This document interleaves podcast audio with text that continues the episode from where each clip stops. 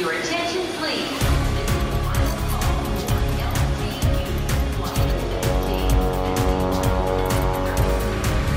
A hora dos portugueses.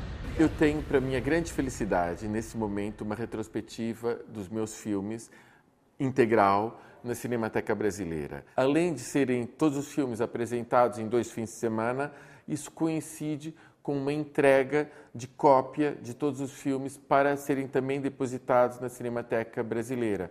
Os meus filmes têm todos uma cópia na Cinemateca Portuguesa e agora também tem uma cópia na Cinemateca Brasileira.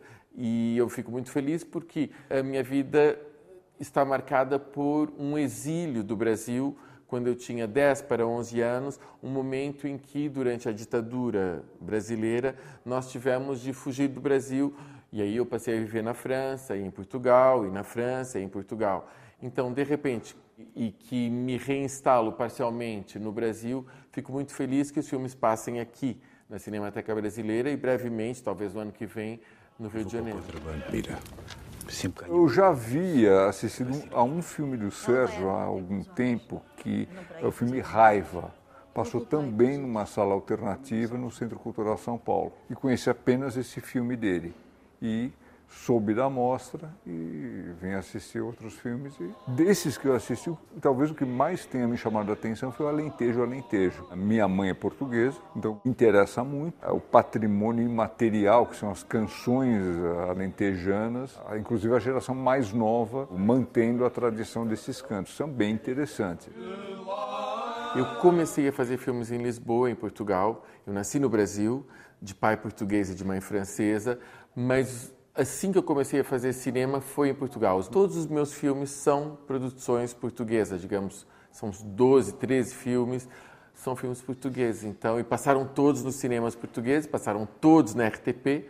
Eles podem ser filmados no Iraque, eles podem ser filmados no Egito, eles podem ser filmados na Ucrânia, eles podem ser filmados no Brasil, mas a base do financiamento é o Instituto Português de Cinema.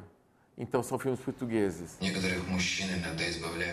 Realmente eu não tenho palavras para, para falar da minha admiração pelo que eu estou vendo. E essa capacidade plurilinguística dele passa um sentido de contemporaneidade desse momento que a gente não tem mais países. O que tem são classes sociais em confronto de um modo com uma síntese extraordinária, né? onde o que é mais pungente está ligado ao que é mais racional.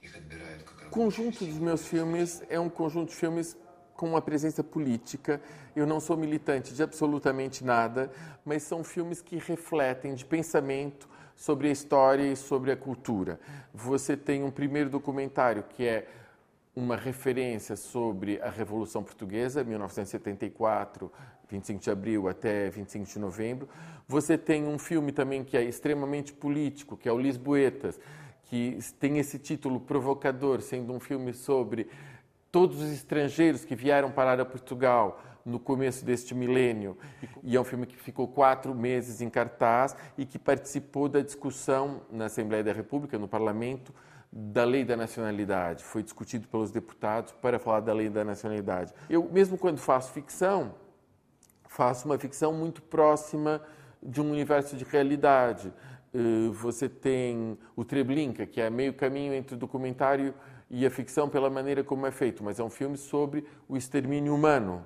A volta são, são relatos dos sobreviventes dos campos de extermínio nazi. São sempre filmes que tratam de assuntos que me parecem importantes para todos. É isso que eu faço. Londres. Luxemburgo. Rio de Janeiro. Paris. São Paulo. Lyon. Manchester. A hora dos portugueses.